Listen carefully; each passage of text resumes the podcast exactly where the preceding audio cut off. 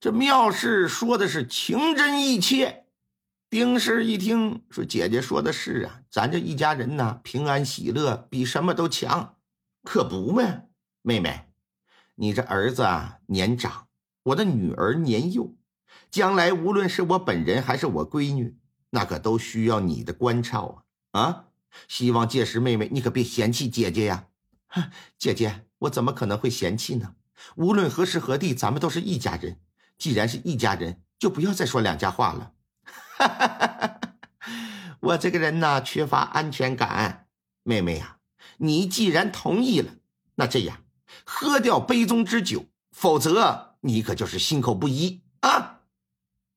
这丁氏按理说平时是滴酒不沾，可今天非同往日，眼不前人把话说到这份上了，这酒再不喝，有点不合时宜。好不容易缓和的关系，岂能让一杯酒给破坏？硬着头皮拿起酒杯，空腹将这一杯酒就给干了。但他不知道的是啥呀？他和两个儿子喝的酒里边都被人家给下了毒了。当晚是毒性发作，母子三人七窍流血，一命呜呼。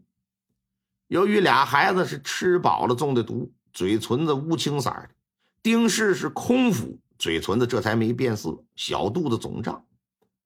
一看母子三人死了，妙氏拿棉花蘸上水，把七窍上的血给擦干净。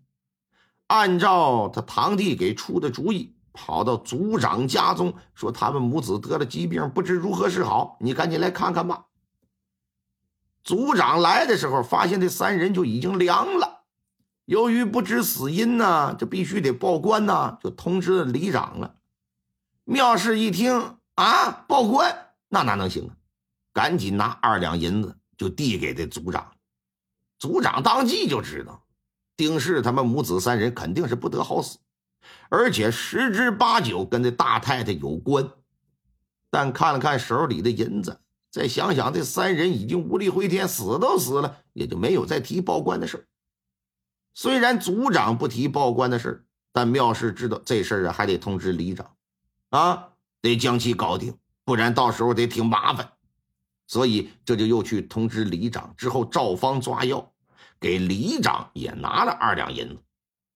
里长心想：这人反正都已经死了，你家老爷也不在家，把死尸一埋啊，这事儿也就过去了。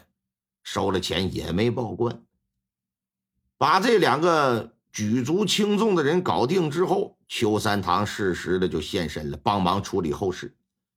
办理后事期间呢，这妙氏就别提多伤心难过了，真是见者伤心，闻者落泪呀，没有不夸的。都说这个大太太呀，真有大姐的风范啊。虽然丁氏死了，但是能有这大姐姐给她送终，这也没白当一回小妾。考虑到。霍清晨不在家，又不知道什么时候能回来，将丁氏母子三人安葬，担心回来之后不好跟老爷交代，妙氏就决定啊，先暂且安葬，并且请来村子里最有学问的秀才何宗杰为这娘仨写的墓，打算老爷回来之后再正式的立个石碑。他以为他表弟给他出的主意天衣无缝，也认为自己执行的没有任何纰漏。却不成想，一朵红花引起了老爷的注意，啊，起了疑疑心了，进行了调查，开棺验尸之后，这才查出来这人是死于非命，最终查到他的身上，就这么个事。老爷听完之后啊，立马呀发出签牌进行缉拿邱三堂。邱三堂到堂之后，对于给表姐提供砒霜。啊！出谋划策、谋害他人之事是拒不承认，即便拿出妙氏的供词来，也一口咬定这事和我无关。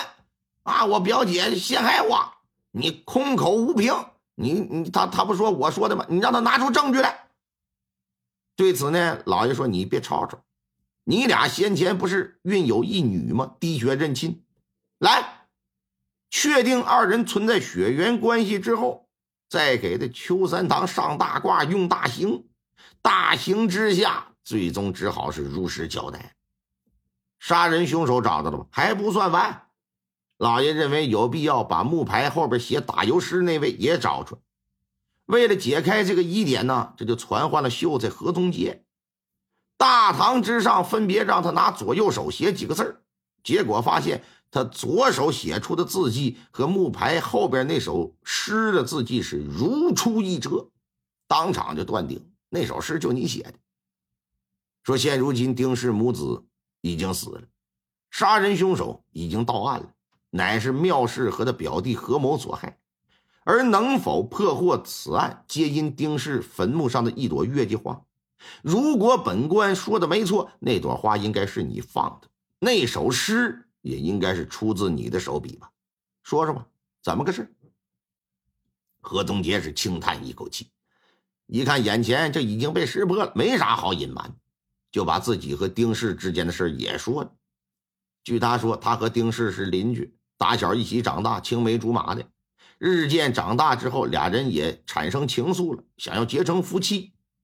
到了谈婚论嫁的年纪之后啊，何宗杰呢就到了这个丁家提亲，结果遭到人父母拒绝，因为你们家又穷又破，哎，我们家闺女一心想嫁个有钱人啊，就给他拒绝。这时丁氏就找到何宗杰了，让他给拿主意，接下来何去何从啊？他这何宗杰读书人呢？这是一门灵，干别的不行啊，不知道怎么办。这种情况呢，这丁氏就提出来说：“不行，咱俩私奔离家出走吧。”要说在爱情面前，有时候女人比男人更加勇敢。面对女人的大胆提议，何宗杰想都没想就给否了。在他看来，成亲是人生大事，必须得是父母之命、六礼具备、亲朋见证的。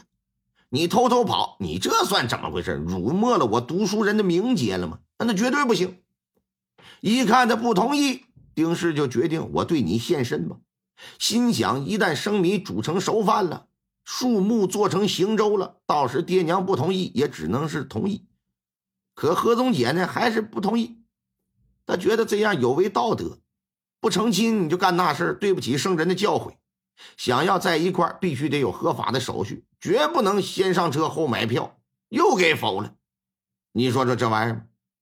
再说说凤凰不是一个东西啊，凤是公的，凰是母的。何宗杰呀，把自己比为凤，人中龙凤吗？把丁氏呢比为凰，他认为啊，他在丁氏的墓碑后边刻的那一句。凤有错，凰有错，意思是丁氏啊，你不该提出这种无理的提议，我呢也不该他妈的拒绝你啊。这丁氏一看何宗杰，你这迂腐不化，就挺伤心，挺失望，之后就没有和他再见过面，听从父母的安排了。哎，丁氏嫁给霍清晨之后啊，霍清晨对她很好，日子过得也不赖呆。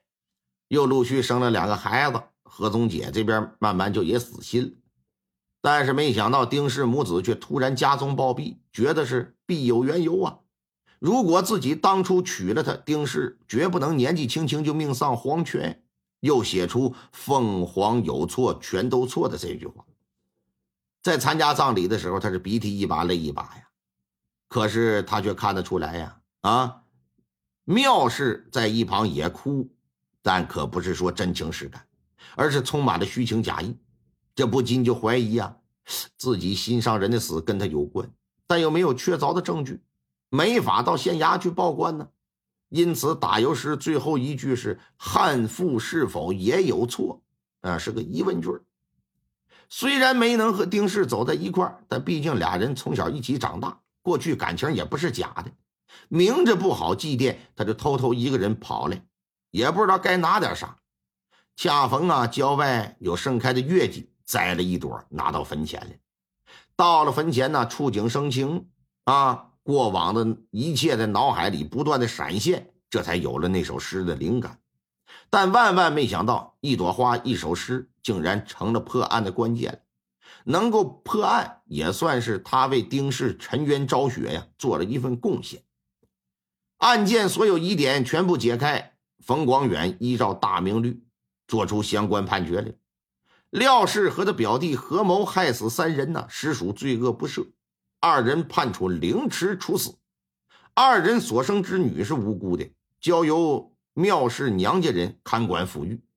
至于族长和里长收受贿赂，按律法也分别遭到了严惩。至此，这案子呀就画上了个句号。案件是结束了，在外经商为了妻儿奔波的霍清晨可不知家里发生的一切，也不知当他回来之后，得知这一切是一个怎样的心情。要不说嘛，一夫一妻还是啊好的呀。